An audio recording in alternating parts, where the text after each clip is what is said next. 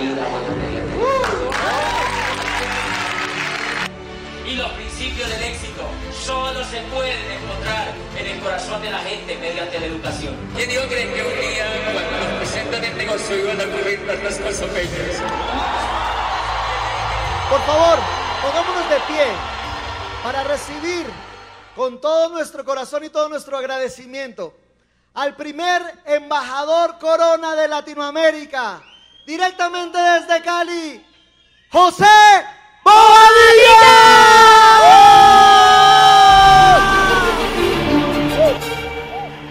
Buenas tardes. ¿Cómo están? ¡Uh! Gracias, gracias, gracias, gracias. Gracias. El. Gracias, gracias, buenas tardes, gracias. Qué gran convención, ¿verdad? ¿Es cierto que ayer pasamos bien? Pasamos bien bonito. Yo me fui muy contento porque yo los vi muy sonrientes anoche. Y, y, las personas que ríen son felices, ¿verdad? Yo he hecho un negocio, llevo 11 años haciendo el negocio riéndome. Todo el tiempo riéndome. Esa es una gran característica de la gente, eh, de la gente. Yo soy un, un negocio de 11 años completamente feliz, disfrutándolo y listo para que pase lo que tenga que pasar. ¿Me entiendes? O sea, para disfrutar lo que tenga que pasar. Lo bueno, lo regular o lo mejor, ¿me entiendes? Lo que haya que hacer, aquí estamos los guerreros para hacer y para disfrutar. Y eso tiene que ser la actitud de un líder. ¿De dónde sale la actitud de un líder en este negocio? Personas fuertes emocionalmente, porque los líderes en últimas son personas fuertes emocionalmente. Aquí no necesitamos dinero, no requerimos venir de una familia eh, pues rica, ni con pedigrí, ni cosas de esas sino que necesitamos la mentalidad, la fuerza, el carácter y por supuesto la información y la voluntad para hacer el negocio. La historia que yo les voy a contar, se la voy a contar simplemente con el objetivo de que ustedes comprendan que muchos de ustedes están en posibilidades más grandes y en mejores posibilidades de llegar al nivel de embajador corona.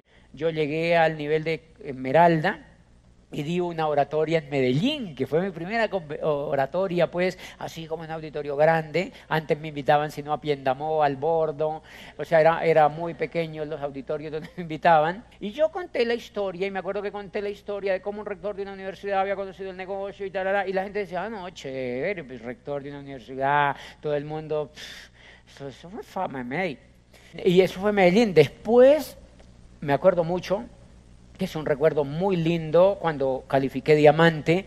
Creo que era la segunda oratoria que daba como diamante, fue en Nueva York, en Manhattan, habían cuatro mil personas y les tocó hacer dos convenciones, no porque yo iba, sino porque es un equipo de diamante brillante, yo era el más nuevo, yo era, o sea, yo, yo, yo era, yo era, yo no, no, no, no, ¿me entiendes? O sea, Digamos que a nivel musical era como Gali Galiano, no sé si me entiendes. O sea, no, no, no, no, no, o sea, no, no, no, no, o sea.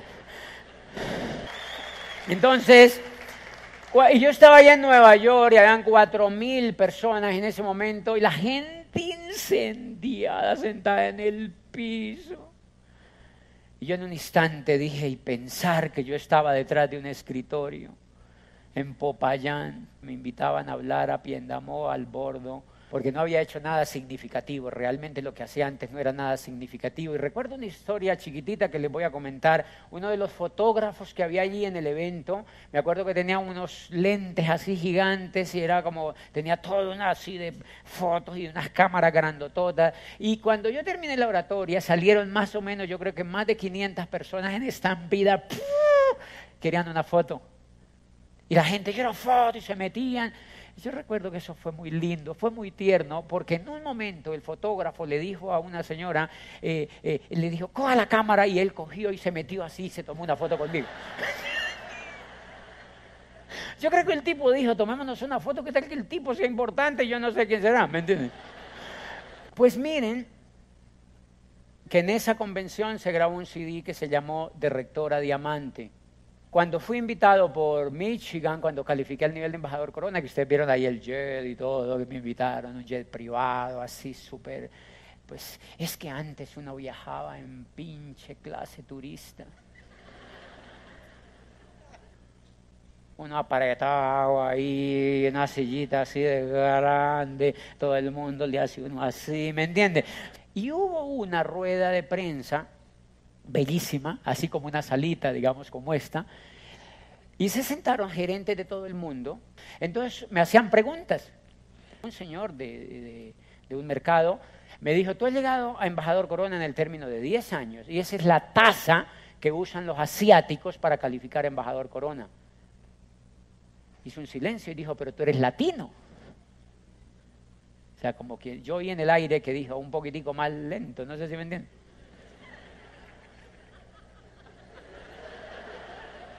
Como quien dice, debiste demorarte unos 30.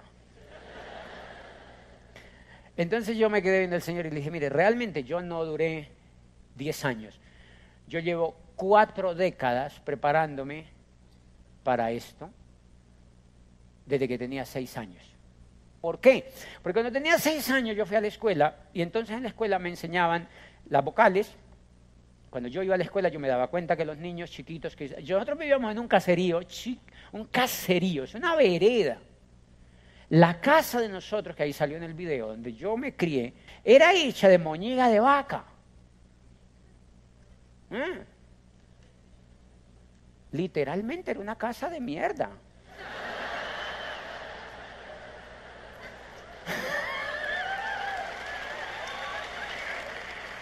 ¿Sí me entiendes? Es una casa hecha moñiga de vaca. Y pues eso, no mentira, eso se seca y ya no huele. O sea, es una casita hecha de moñiga de vaca y ahí nosotros nos criamos. Yo todavía recuerdo, yo tenía un año. Ah, no, no, no, les voy a contar eso porque entonces sacan cuentas. Bueno, eh, cuando nosotros crecimos ahí en esa casita, entonces yo, yo, fui a la escuela y yo empecé a notar que los niñitos del caserío no iban a la escuela todos. Yo dije, ¿y, y Mateo? ¿Y Juliana? No, no iban. No, ellos están muy chiquitos, ellos no iban a la escuela. Entonces yo tuve una brillante idea.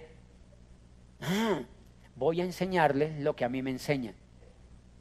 Y entonces fui de casa en casa y fui donde doña Margarita. Doña Margarita, llevé a Juliana a las 5 de la tarde a mi casa. Yo se iba por la mañana.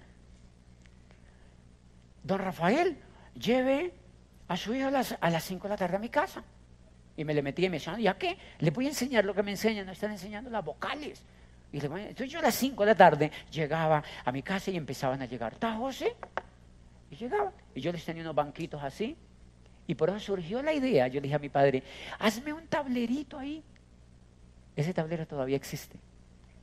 Es increíble. Ahí está el tablerito, ¿me entienden? Ahí está la foto. Y yo le dije a mi papá, hazme un tablerito, y lo pintaron con pintuco, mi papá lo pintó y tal, Y yo me paraba y le enseñaba, y cuando yo fui ahí, habían siete niñitos, mi primer megaplan. Por eso es que la historia es importante, que no te compares con los demás, que mires qué historia has tenido. Porque no puedes decir, porque él sí, yo no, yo voy más lento que él, y él se me calificó en la carota, plata, y yo no. Vive tu propia historia comprende tu propia historia, acepta tu propia historia, respeta tu propia historia. Yo en cuánto tiempo llegaré a embajador Corona. Yo le digo, mi amor, yo no sé si te dejaron caer de la cama. Yo no te puedo decir eso porque no es serio, no sé si me entienden. No. Resulta que si tú has vivido en trabajos o has vivido una vida donde no has ayudado a los demás de manera intencional, esa asignatura la tienes que aprender aquí.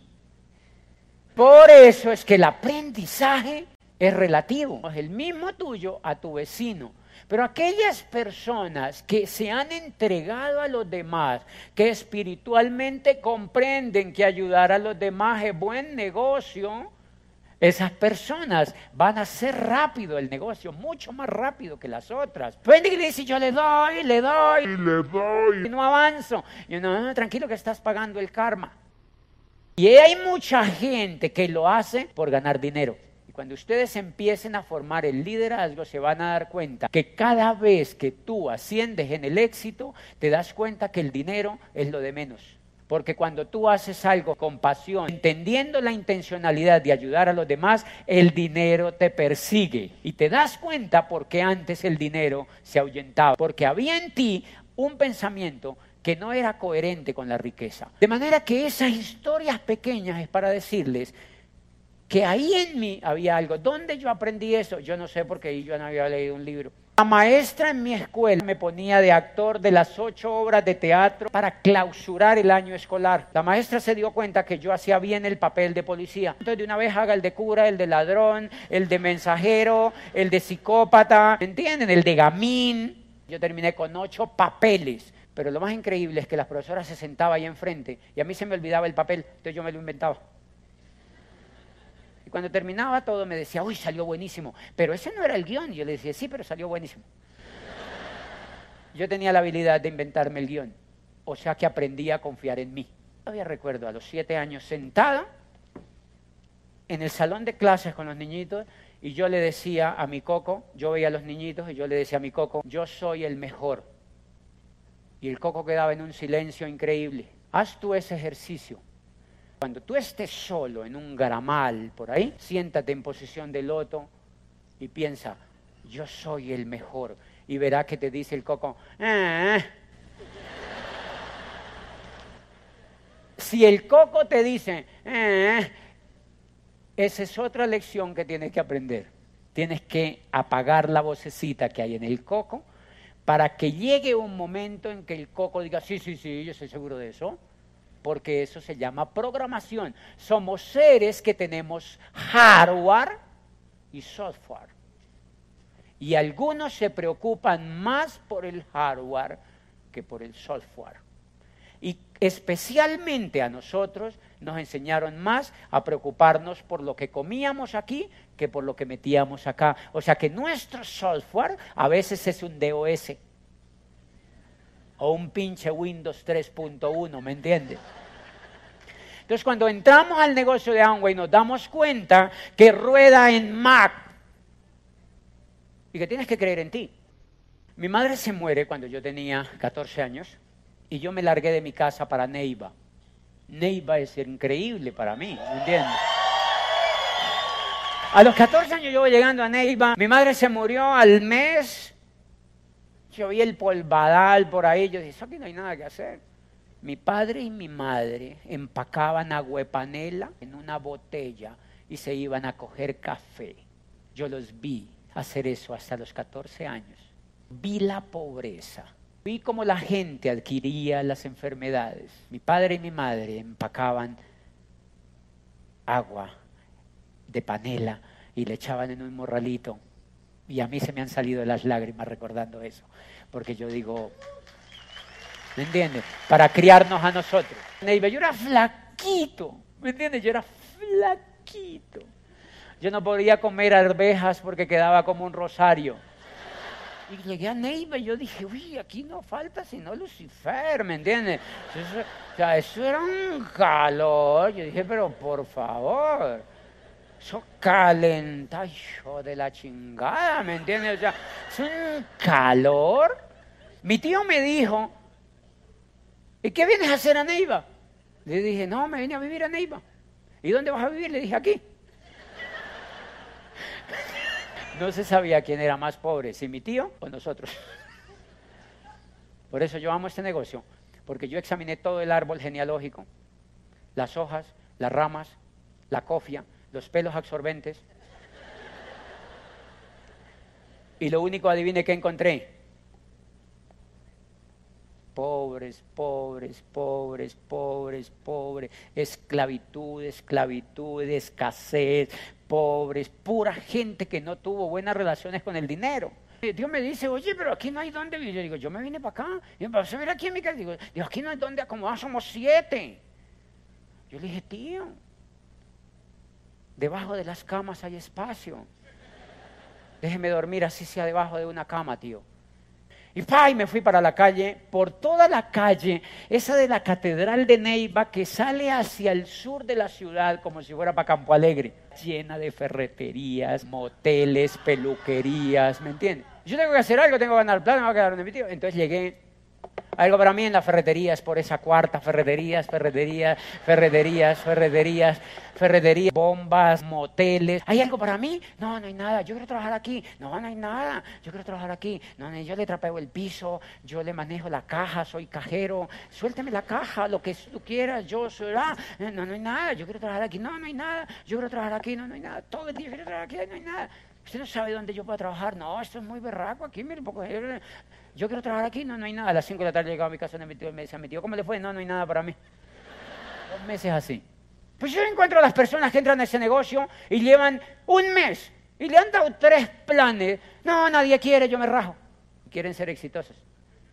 Yo sí sabía dar planes cuando encontré el negocio de Amway. Un día, de tanto hacer eso, entré a un almacén que quedaba ahí en el parque. Yo quiero trabajar, le dije a la cajera. Y me dijo, no, aquí no hay nada de empleo. Yo le dije, ¿está el dueño? Y me dijo, sí, está arriba. Yo no sé por qué la señora me dijo eso. Y yo me metí por el medio y fagan entré por una escalera y era un señor que estaba al fondo. Y le dije, yo quiero hablar con usted. Y me dijo, ¿tiene cita conmigo? Le dije, no. Y, pero yo quiero hablar con usted. Y me senté con él y en cinco minutos le di el plan. Le conté que mi madre se había muerto, que me había venido de un caserío, que mi casa era hecha de muñeca de vaca y que llevaba tantos meses por allí golpeando, porque quería trabajar. Y yo lo veía la cara y el tipo me sonrió y me dijo, pues, eh, ¿cuántos años tiene? Yo dije 14 años y me dijo, es muy complicado que trabajes allí en el almacén, pero empieza a hacer cosas de mensajería, yo te pago aquí. Y me fui al otro día a trabajar así, lo más bonito que pude, ¿me entiendes? Y con una energía increíble. El señor era muy detallista. Y el primer trabajo que me mandó a hacer me dijo, llévale este ramo de flores a mi esposa. Yo creo que era bien infiel. Entonces yo me iba y le llevaba el ramo de flores así, ocho cuadras, tiritillo, fue mi primer trabajo. Entonces fui y le entregaba los ramos de flores. Cuando yo vi a la señora, una señora gigante, o sea, grande, yo le llevé las flores y la señora me dijo, eh, eh, ¿quién eres tú? Yo le dije, soy nuevo en la compañía y dame sobre las flores. Y ella estaba viendo una novela, y yo grabé una novela, creo que se llamaba Los ricos también lloran. Entonces yo me quedé viendo un poquito la novela allí y yo le hice un comentario de lo que yo veía y la señora se rió. Y aprendí una cosa. Al otro día la señora, yo fui a dejar una pizza y me dijo, quédate viendo la novela. Cuando ella dijo, la, yo ya estaba así en el sillón. Y aprendí el segundo mensaje en la vida. Cuando tú hablas con alguien y él te sonríe, cuando tú le das el plan, de una vez hay una vocecita por dentro que la tienes que decir, habemos frontal. Pero esa gente cuando se pone cara a caballo, huya. Porque ahí no hay nada, señores. La sonrisa lo que te está diciendo es, te quiero. Eh, eh, le dejó un mensaje en la caja y dijo, que vaya a la casa a las 5. Y yo digo, uy, de pronto me van a regañar. Entonces fui. Y la señora me dijo, quédate a ver la novela conmigo. Y yo, no, no puede vivir sin mí. Y ya me puse a ver la novela con ella. Y le dijeron a la empleada del servicio, sírvale a José. Yo venía de comer lentejas, tomate de árbol, yo no estoy en desacuerdo con eso, ¿me entiende? Pero todos los días, oye. Y me sirvieron pescado asado, yo creo que era robalito asado, así con ensalada y tal. Yo dije, increíble, qué cosa más rica. Cuando llegó el Señor, el, el que me había contratado, el marido de la señora, y como que dijo, oye, esta confiancita, ¿qué aquí? Yo ya era amigo de la señora porque yo descubrí una cosa. Ella era la que tenía el power. En una discusión yo los había oído. Yo inmediatamente en una semana yo descubrí que la más rica era ella.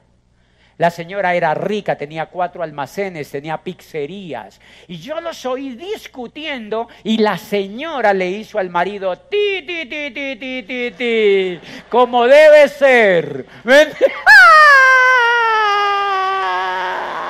como debe ser, ¿me entiendes? Vuélvanse ricas mujeres y verá lo que les pasa. ¿Entiendes? Vuélvanse rica. Te, te, te, yo veía eso, entonces, claro, yo sabía con la señora. Entonces, con el tipo, ¿cómo está, señor? ¿Ya? A los ocho días la señora me dijo, "¿Usted ¿dónde vive? No, vive donde mi tío. Me dijo, tráigase la ropa para acá. Ella dijo, acá, y yo ya estaba en la esquina.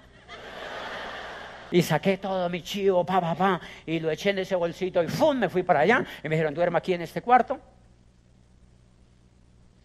Y ya, empezó una etapa de mi vida increíble. Porque ellos tenían tres niñas chiquiticas, yo esa historia ya la he contado, entonces yo inmediatamente me di cuenta, ella le preparaba el uniforme, los zapatitos, todo, pa, pa, pa, la mamá, entonces yo cogí, yo le hacía eso sin que me mandara, o sea, yo era bien sapo, ¿me entienden? Era bien sapo, yo agarré, por eso me encantan ustedes sapos, me encantan. Entonces, yo cogí y les ilustraba los zapatitos, todo así, ¿verdad? Y quedaba eso lindo. Y la señora se daba cuenta de eso. Y a las 5 de la mañana levantaban a las niñas, levántese que... Y de ahí me saqué toda esa historia. Levántese que tiene que ir al colegio. Eran lindas, eran ricos además, ¿me entiendes? Las vestían precioso. Y yo me las llevaba así para el colegio, ti, iba y se las entregaba a unas monjas allá. Era un colegio buenísimo, así como este. Y entonces se las entregaba a las monjas y me iba para para la casa. Cuando yo llegaba a la casa, yo me daba cuenta que en la casa tenían perros. Yo ya sabía que tenía un perro, unos perros grandototes. Todos los ricos tienen perros. Unos perros grandototes. Y esos perros tenían una malísima costumbre y era que comían y descomían.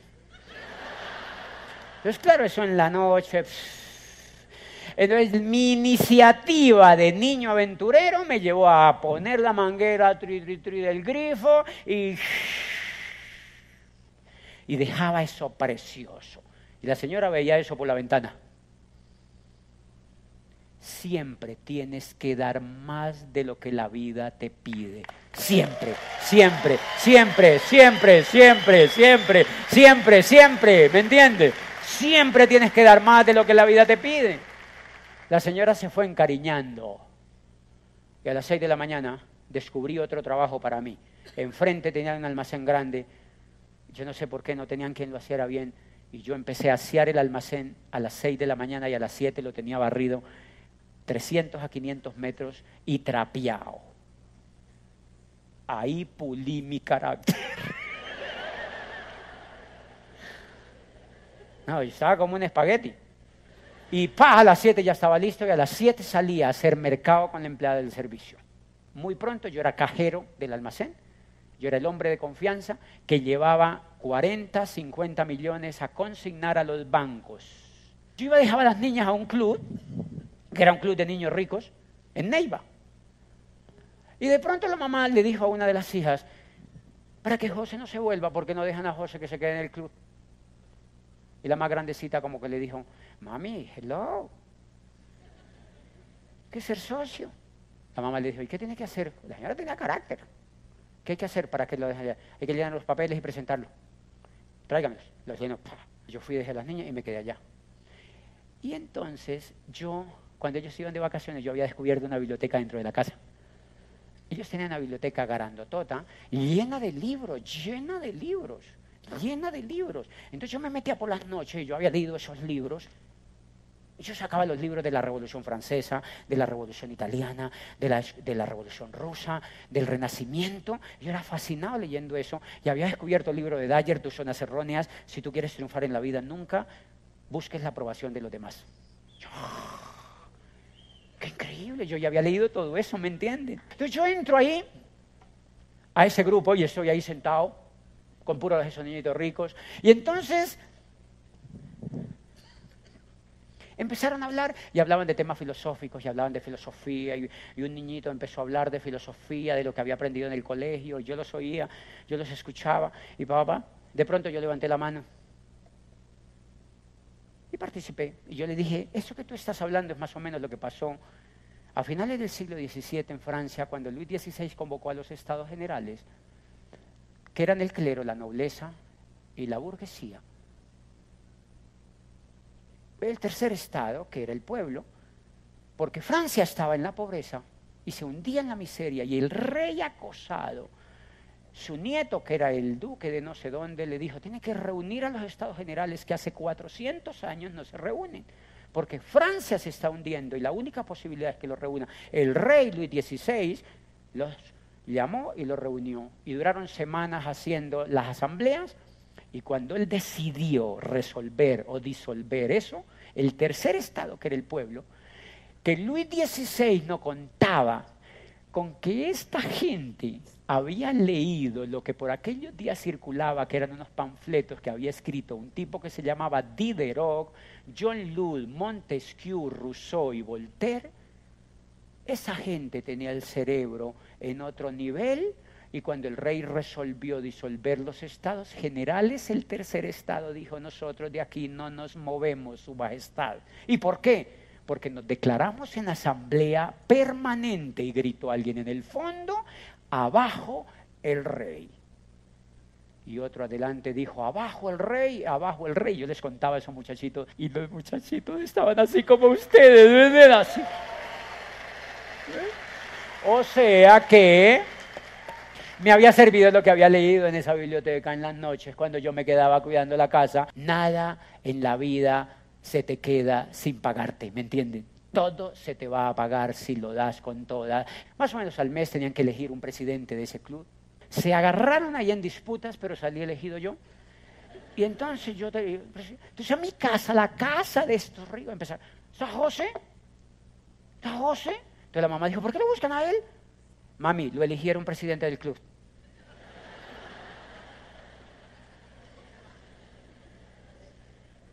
Entonces, pues ahora yo era influyente en el grupo y yo hacía congresos en el Hotel Chicalá de Neiva, en el Hotel Plaza, en el no sé dónde, y papá, papá, yo me reunía y yo era el que hablaba. Ti, ti, ti, ti, ti, ti. ¿Me entiendes? Yo era el que hablaba porque yo era el presidente. Y esa es otra linda historia porque a partir de ahí cambió la asociación que yo tenía mi, asociación empezó a ser increíble porque esos niños eran eh, inteligentes, eran, eran soñadores, habían crecido en otro ambiente, yo me empecé a asociar con ellos. ¿Y por qué te cuento esa historia? Para decirte que la asociación de este negocio es potente para cualquier ser humano, porque te crías en un ambiente de soñadores, te crías en un ambiente de abundancia, te crías en un ambiente de información y de sueños. Y ese ambiente a mí me favoreció mucho, pues yo terminé en Popayán estudiando Derecho con esa influencia. Yo recuerdo que yo llegué a Bogotá antes de llegar a Popayán y llegué donde mis amigos Mauricio y Pancha y ellos me veían feliz. Pero un día iba yo en el carro con ellos y me puse a llorar. ¿Sí me entiendes? O sea, un día yo iba en el carro con ellos y ellos me vieron que yo estaba llorando. Y era porque estaba triste, ¿me entiendes? O sea, era porque yo estaba triste, porque yo, yo decía, yo vuelvo a esa universidad, a ese puesto otra vez. Yo no soy útil para nadie, yo no quiero eso. Y yo me sentía, y ellos me vieron, ¿me entiendes? Y ellos me vieron. Eh, y yo recuerdo que ellos me vieron por el, por el retrovisor y ellos vieron que yo estaba llorando y yo, y era por eso, porque estaba triste, porque no tenía rumbo en la vida. Por eso cuando yo encuentro personas que no tienen rumbo en la vida, hay que ayudarlas, ¿me entiende? Porque la gente sin rumbo no es feliz. Y yo medio me recompuse y me fui para Popayán.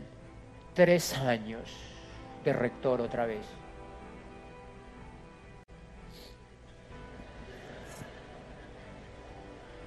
Tres años de rector otra vez.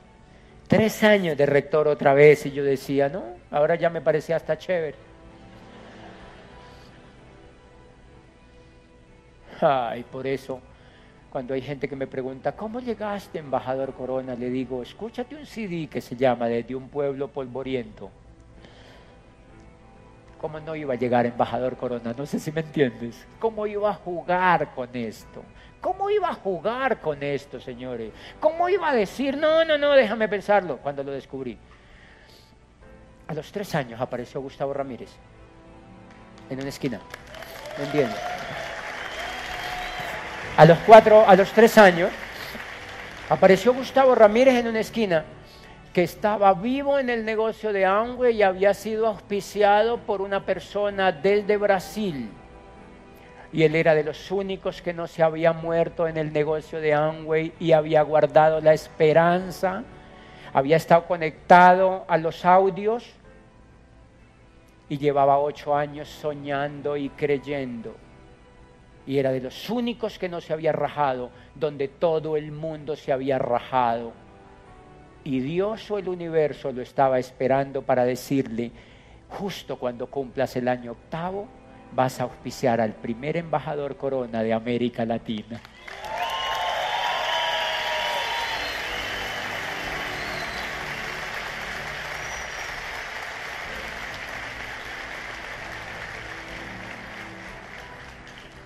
¿Saben para qué te cuento esto? Para que no pierdas la fe. Los excelentes no pierden la fe. Gustavo es excelente porque no perdió la fe. Esos son los líderes, los que no pierden la fe. Esos son los líderes, los que no pierden la esperanza, señores. Y Gustavo me auspició y me dio por fortuna un audio de Sergio Charo que se llamaba De nada sirve la técnica si no hay perro, ¿me entiendes? me dio un audio de ellos y ¡fa! Yo no había escuchado eso. Y me dio un audio de Alejandro y Maribel Hillera. Y yo empecé a resucitar. Yo empecé a resucitar. Yo empecé a resucitar. Yo empecé a resucitar en el negocio de Amway. Yo empecé a resucitar en mi vida. Yo empecé a hacer así, a mover el meñique.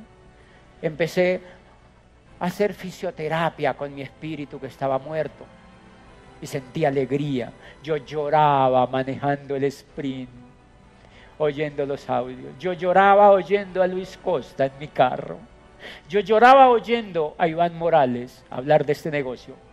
Yo lloraba oyendo a los diamantes hablar de cómo habían construido un sueño, ¿me entiendes? O sea, yo lo sentía. Y me levanté de ese escritorio y me fui a dar planes. Y aprendí a comunicar el negocio de manera diferente. Y fui busqué personas y les dije, tengo algo que contarte. ¿De qué se trata? Tienes que escucharte esto. Y al otro día tenía otro plan y fui donde Gustavo y le dije, vamos a dar un plan una señora que tengo, es increíble. Y me dijo, Gustavo, yo no puedo ir, estoy ocupado. Yo trabajo en esta empresa como contador. Y le dije, ¿no es que el negocio es millonario el que me metiste? Y me dijo, ah, sí, sí, verdad, no, no, vamos, vamos, vamos, vamos. ¿Me entiendes? Y nos fuimos y dimos ese plan, ¿me entiendes? Y nos fuimos y dimos ese plan. Y matamos la cucha. La matamos. Y nos fuimos con Gustavo a reírnos de cómo la habíamos matado, ¿me entiendes? Y de quién era el que la había matado. Y empecé a dar el plan todos los días, empecé a dar el plan todos los días. Iba un profesor y me entregaba el informe. Mire, doctor, este es el informe del Departamento de Investigaciones. Y yo, no, sí, está increíble. ¿Qué novedades hay? No, eh, todo está bien, llevamos siete años, pero pues no hemos investigado nada todavía, pero va todo bien. Y yo, ok, sigan así, nunca cambien. Qué lindo. Entonces me entregaban el folio, lo doblaba y yo decía, cierre la puerta. ¿Cómo así, doctor? Yo, sí, cierre la puerta. Venga para acá. Se sentaba y le contaba el negocio de Amway. Y le decía, es solamente entre tú y yo, no le vas a contar a nadie. Es entre tú y yo, mira esto, mira, es una mina de oro, no le vas a contar a nadie porque esto para los chismosos no funciona. Era para que él no me boleteara en la universidad. Tan rápido. Y entonces yo le contaba y me decía, uy, está increíble, está bacano. ¿Y usted está? Y yo, claro, tiene que meterse, porque si yo decía en el fondo, porque no lo he hecho, desgraciado, ¿me entiende? Obviamente él decía y entraba. Y empecé a oficiar gente, a oficiar gente, a oficiar gente, a oficiar gente. Y la rectoría de la universidad a las 5 de la tarde parecía un cóctel. Todo el mundo de pie, así parecía una junta de negocios de gente que iba hasta el rector, pero ya no decían el doctor, o sea, ya no me ya no me madreaban, ¿me No, no, no, no decían el, doctor, no, no, no, no decían, ¿está José? Sí, sí, el doctor decía mi secretaria, José, sí. La secretaria decía, ¡ay, qué atrevidos! Eran frontales. Eran frontales, entonces entraban los dueños empezaron a dar cuenta, señores, porque mi secretaria se encargaba de contarles, son chismosas. y les contaba, y entonces se me empezó a calentar el ambiente. Llegó una convención, me dijo, ¿sabes que era una convención? Dije, no, Marín, yo no puedo, me tienes que ir, usted tiene un grupo, una convención. Y me dije, secretaria, hay consejos superiores ese fin de semana, hasta el sábado, no sé qué. Yo dije, yo no puedo ir. ¿Por qué? No puedo ir. Cuando ¡pa! llegó el dueño, doctor, me contaron que no va a ir al Consejo Superior. Le dije, no, yo no puedo ir, doctor. ¿Por qué? Le dije, no puedo ir. No me haga contarle, es un asunto casi sexual. Es íntimo. No me haga contarle. Y el tipo me dijo, no, pero es que él tiene que ir al consejo. Le dije, yo no voy a ir, no puedo ir, doctor. Si quiere le hago un muñeco inflable con mi cara y se lo pongo allí. Yo no puedo ir, yo hago lo que sea. Pongo un representante aquí en la tierra, yo no puedo ir. Adivinen por qué tomé esa decisión, porque había oído 200 audios y en los audios decía que tenía que ir a una convención y que tenía que armar un equipo. Y me venía para una convención desde Popayán hasta Bogotá por la línea comiendo chicharrón con pelos en la línea a la una de la mañana. No sé si me entienden. Comiendo grasa y agua panela en la línea, señores, con un equipo soñando. Y yo les hablaba en el bus. Por eso la gente que ha venido de otras ciudades, como los quiero y los felicito. Porque están dándola toda, ¿me entiendes? Soñando para hacer esto. Eso me encanta que lo hagan. Y si les toca ir más lejos, pues vayan. ¿Y qué? ¿Y qué? ¿Y qué? ¿Y qué? Tienen que ir donde haya que ir. entonces, pues nada. Yo llegaba de la convención incendiado. Incendiado. Y me empecé a poner, yo decía, me tengo que calificar. Yo iba a los seminarios y salían al 9, yo listo a montar volumen. Yo oficiaba una parejita así. Y estaban lindos y les entregaba audios. Y al otro día le decía, tengo que reunirme contigo a las 7 de la noche. Sí, nos escuchamos, los audios son increíbles, pero es eso de Anguay, ¿no? Y le decía, escúchense otros 20 y verá que eso se les quita. Y fa, y se escuchaban más audio. Y a las 7 de la noche yo iba allá, me quitaba la camisa, el saco, y les hacía una demostración de productos y decía la señora, tenemos que consumir esos productos. Ya se han pedido. Y llegué al 9. Y después llegué al 12. Y después llegué al 15. Me salía de la rectoría a auspiciar personas, a poner a soñar a la gente. Y les hacía pedidos. Y empecé a subir, a subir el volumen, a subir el volumen con un compromiso increíble y califiqué al 15. Cuando yo vi el 15, yo dije, este mes me voy a plata. Y empecé a subir volumen con la gente que había auspiciado. Hay que hacer esa olla de tapa azul, da cirrosis. La típica olla de tapa azul, hay que botarla comprarla del negocio. ¿Cuánto vale? 700 mil pesos. ¡Ah! Pero al otro día estaba la olla allá. Yo la inauguraba. Habemos olla. ¡Pa! Era un empresario, señores. Mi producto tenía que estar en la casa de los que auspiciaba, de todos. Cuando yo auspicié a Mauricio y a Pancha, vine y yo les hice un taller de productos y yo, ojalá tuvieran la foto, yo estoy en el lavadero de platos con el distrot, enseñándoles con amor cómo se usaban los productos. ¿Me entienden? Y esa fue mi actitud desde el principio en el negocio. Esa fue mi actitud desde el principio del negocio. Y llegué al 15, ¿me entiendes? Y llegué al 15, llegué al 15, y cuando llegué al 15 me llegó como millón y pico, y yo, eso interesante, más lo que yo ahí movía, y a mí me pedían una caja de ese A8 y yo era feliz yendo a buscar la caja de ese A8 y llevándosela a quien la necesitara. Y yo era rector de una universidad. Los ricos aman los detalles. Los exitosos aman los detalles. Eso lo aprendí desde siempre. Y entonces yo siempre amaba eso. Pues miren lo increíble. Cuando le puedo contar dos últimas cosas que te van a encantar, porque cuando yo llegué al 15%, mi conciencia y mi amor por el negocio subió tanto, yo me voy a ir a plata. Me voy a ir a plata voy a trabajar duro, voy a llegar a plata y armé un grupo ahí, CDs, pa, todo el mundo, voy a llegar a plata, todo el mes haciendo pedido. Y esa noche yo vi temprano el grupo en 4.000 puntos. Plata son 10.000. Pero yo le había hecho a mi mente que yo iba a llegar a plata. 4.000 puntos de anoche. Y salí a la calle en mi sprint y yo revisé la lista de la gente. Yo di, este médico dijo que se iba a poner al 9. Lo llamé. ¿Qué hubo médico? Me dijo, no, hice solamente 200 puntos. Pero llegó una tía de México y me abrió una jaula donde yo tenía una lorita. La lorita se salió, la perseguimos toda la semana por la casa y nunca la pudimos agarrar. Y entonces no pudimos llegar al 9.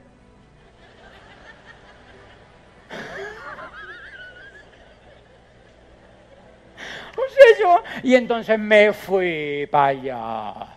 Me fui para el edificio lloviendo. ¡Pra! ¡Alberto! ¡Alberto! Abajo del edificio. Edificio 5 ¡Alberto! Cuando se asomó Alberto al balcón en su pijama de burritos. ¿Qué te pasa? Alberto, baja. Marica, calmate que ya bajo. Yo, ah. Y bajó. ¿Por qué le grité así? Porque éramos amigos. Éramos ya amigos. Y bajó. Alberto, la meta. Llegar al 9, muñequito. Un líder tiene que hacer lo que dice, le dije. Me lo subí. Y subimos y le dije, llegamos al 9. 200 puntos, ¿qué es eso? Faltan mil.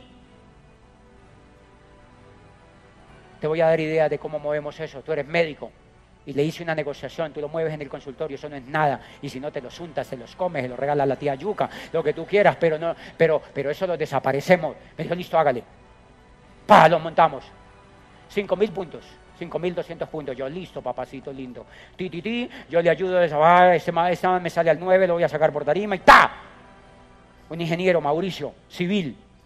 Mauricio, voy para allá, quiero que veas los productos, vamos a hacer un primer pedido para tu consumo. Listo, venite, pa, ah, venite para acá.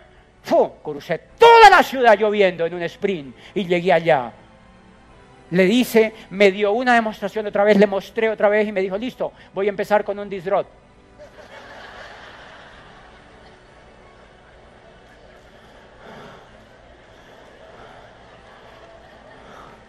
Todavía lo ando buscando para asesinarlo.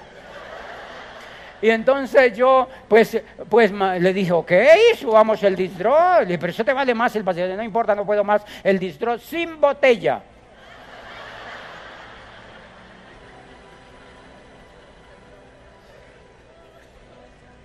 Tienes que luchar por las metas. Tienes que luchar por las metas, ¿me entiendes? Y volteé por toda la ciudad. ¡Alberto! 5.600 puntos. Les gustaba, yo quería llegar a plata. Yo quiero llegar a plata, yo voy a hacer plata ese mes. Y yo no necesitaba esto, yo necesitaba era la libertad. No sé si me entiendes. No es el cheque, señores. No era el cheque, señores. Yo necesitaba era ser libre. Yo sabía que podía ser libre. Y entonces le dije, yo quiero llegar a plata. Me Gustavo, te falta mucho de volumen, porque el upline tiene que cuidar a los downline para que lo hagan bien. Y él era un buen líder y me dijo, eso no lo puedes hacer porque te falta mucho volumen. Yo le dije, sí, tienes razón. Cogí mi carro y me fui para Cali. Y apenas llegué a Cali, abrí mi portal. Y dije, sí. Mi upline me dice, me falta, no ha subido nada de desgraciados. 5.622 puntos. Ok, no, no me cierro.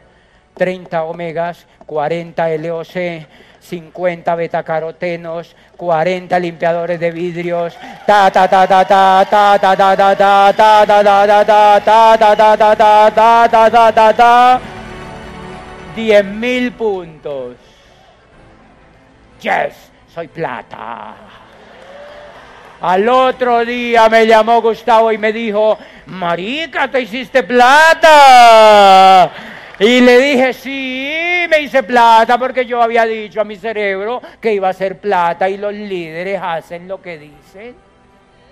Punto. Y me hice plata, ¿me entiende? Me hice plata, me hice plata.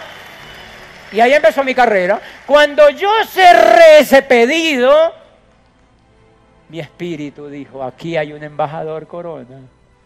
Porque tú necesitas carácter y necesitas arriesgarte y necesitas tomar decisiones. Porque es sangre y todo, pero es empresarial.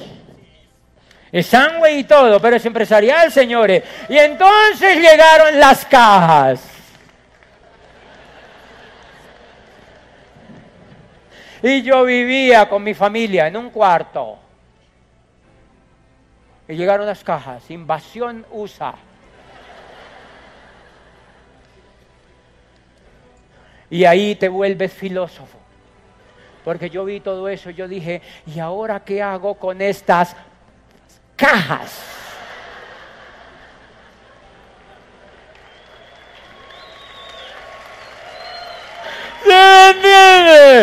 Y entonces, adivine qué hice, pues dije, ok, pues desaparecerlas. Por eso le digo a la gente, el negocio, no te enredes que si hay que vender, que si no hay que vender. No, mi amor, hay que desaparecer el volumen. Lo que no puedes es tenerlo debajo en la cama, señores, por eso no da plata. Es a desaparecerlo. Y pues miren, me fui a un supermercado y pedí cajas. Deme esas cajas de cartón. Adivinen por qué. Porque yo había visto a la mujer rica que me crió limpiándole la cara a los payasos que vendían en el almacén. Ella le limpiaba la cara a los payasos y los empacaba en cajitas para venderlos en almacén y era millonaria. No sé si me entienden. Ahí aprendí que el éxito se hacía untándose y comprometiéndose. Me fui a un supermercado, pedí cajas, las desbaraté Fui a otro y compré un rollo de ese papel grande donde se envuelve la carne, que parece un condón de elefante. Es un rollo grande. Entonces, pues, Charo está. Entonces, Charo está diciendo en México no usan condones los elefantes. Entonces, por eso en México hay tanto elefante. Y entonces y entonces, miren, agarré todos los productos, los puse en los cartones, les puse eso, pa, y esa quedó bonita. Parece una ancheta. Yo no sé si 30, si 40 o si 50, pero las cajas quedaron mejor ahí empacadas. Y me eché la silla del carro hacia adelante. Yo andaba en un sprint, era una época horrible. Eché las cajas hacia adelante y subí, no sé si ocho o si seis, y me fui a dar un plan con una emoción increíble al otro día. Y de camino las fui dejando donde amigos. Doña Margarita, ¿sabes que yo hago el negocio de agua? No, pero yo no quiero, yo no quiero que te metas, yo quiero que consuma. Yo ya le mostré los productos, aquí le traje este paquete solamente para usted y su casa. ¿Cuánto vale eso? 450. Yo no tengo plata para pagarle ahora. Le dije, no importa, me lo paguen tres contados. Chao, nos vemos, doña Margarita. Ya.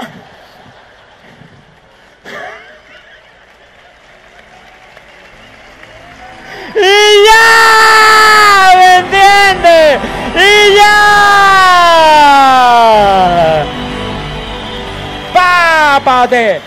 Y los entregué y los entregué y los desaparecí.